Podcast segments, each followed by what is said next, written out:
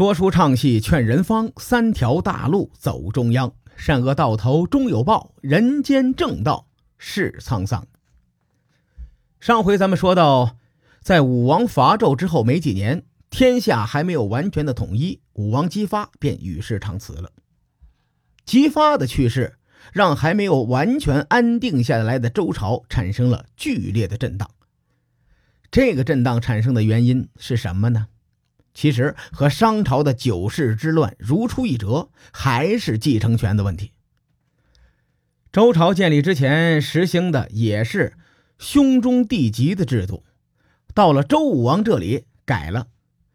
周文王姬昌呢有两个弟弟，按理说王位应该是传给这两个弟弟的，但是呢却传给了周武王，而且将他的两个叔叔一个封在了雍地。也就是今天的陕西宝鸡附近，另外一个呢封在了质地，就是现在的河南荥阳附近。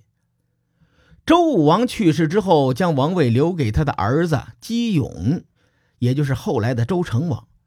很多人都看过一种说法，说周武王死后，周成王尚且年幼，由皇叔周公旦摄政。这个说法呀，本身它就是不负责任的说法，或者说。是在美化周公的一种说法。在这个说法里，武王死后，成王年幼，咱们稍微分析一下，就能从中间发现错误。上期咱们说过，周武王继位的时候年纪已经很大了，他在位十几年，一直在寻觅伐纣的机会。牧野之战之后呢，又征伐天下三年，去世了。如果按照周文王活到九十七岁来推算的话，周武王继位的时候至少六七十岁，过了十年，他去世的时候少说也得七八十了。当然，由于历史久远，文王和武王的生卒年月无法确定，但可以肯定的是，这两个人的岁数在当时那是高了寿了。咱们假定武王七八十岁去世，他儿子尚且年幼。那就只有一个问题了，这是亲生儿子吗？成王年幼这个说法出自很多的历史读物，而这些读物人云亦云，就造成了武王去世成王年幼的说法。从历史资料推测来看的话，武王去世的时候，周成王已经是三十多岁的小伙子了。所以说呢，这个说法前半段它是假的。那咱们再来说说后半段。后半段是皇叔周公旦摄政，这个说法值得商榷。提到周公啊，很多人都会第一反应，这哥们儿不是解梦的那个人吗？其实周公解梦本质啊，它是一种地摊文学，是历朝历代的人们不断的添加造就出来的一本消遣读物。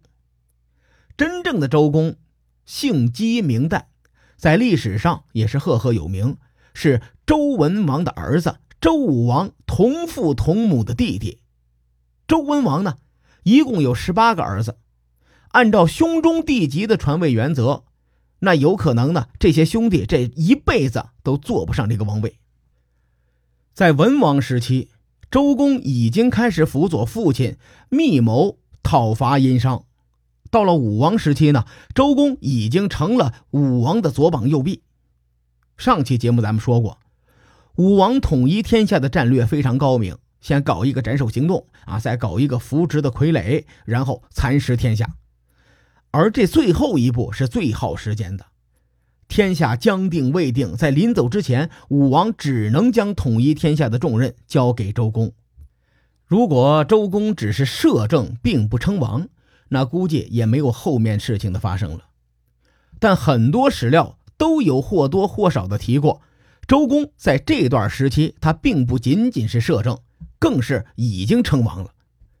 有人会问啊，他称不称王，貌似区别也不大，反正周朝的历史上又不是没有过。但周公称王，名不正言不顺呐。按照兄终弟及的原则，老大死了，老二上；老二走了，老三上；老三没了，老四顶上，以此类推。周公在哥几个当中排行老四，老大波一考啊，历史记载很少，非常神秘，死因也有很多种说法，不过呢，可以肯定的是，伯邑考死在了文王的前头。老二是武王姬昌继承王位，姬昌去世以后呢，理应老三继承。老三没了，周公称王才算是名正言顺。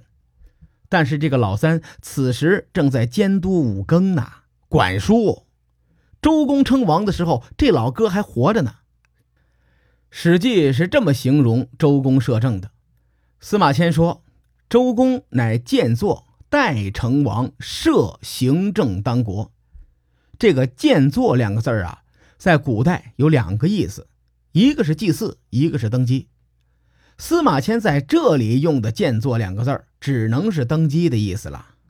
除了《史记》以外，《礼记》《尚书》《荀子》等等这些书籍都是只言片语的提过，周公自称为王。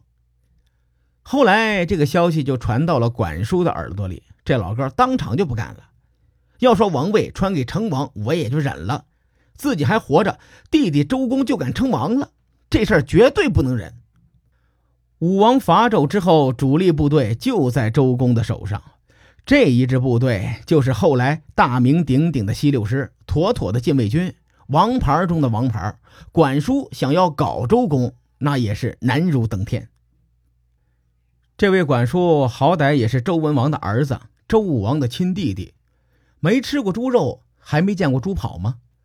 所以此时呢，管叔干了两件事第一件事学他的父亲周文王打舆论战，说公将不利于孺子，就是说你这个周公啊，要害成王。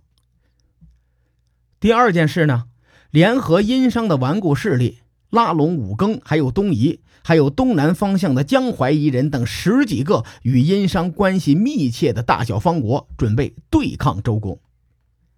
其实啊，这是非常像康熙时期的三藩之乱。这个管叔啊，和吴三桂的位置是一模一样。吴三桂联合三藩，再加上其他的反清势力一起造反，历史呢总是惊人的相似。管叔干的这事儿比吴三桂就早了那么几千年。周公得到消息之后，气儿就不打一处来。周朝的天下还没坐稳呢，自己的亲哥哥就急着搞事情，而且还联合周人的死对头武庚，把他一块搅进来。从文丁杀季历开始，这两家可都是世仇啊！管叔这么做，你死后你都没有脸见祖宗。生气归生气，周公手上除了四六师拿得出手，别的战力也就一般。对管叔和武庚的联军没有必胜的把握。当年周武王为了监视武庚，给了三监不少的兵力。武庚自己还有一员猛将的，那就是他爸爸留给他的飞廉哥。牧野之战的时候，飞廉哥来不及回援，后来呢被武王姬发，追的是东躲西藏。但是瘦死的骆驼比马大呀，飞廉哥还是很有家底儿的。这一伙人搅和在一起，换谁谁都头大。在这种情况之下呢，周公也是个真汉子，顶住压力，动员了自己能动员的一切力量，毅然决然举行东征。这场战争又被称作二次克殷。于是，在牧野之战三年后。夹杂着商周几代人爱恨情仇的战争悄然打响，对阵双方势均力敌。那究竟这一战鹿死谁手呢？书海沉沉浮浮，千秋功过留于后人说。我是西域说书人介子先生，更多内容请搜索关注微信公众号“伯乐灯”，让更多听友与您一起交流互动。伯乐登将定期为粉丝发放福利，愿我们的存在让您对明天更有期许。咱们后会有期。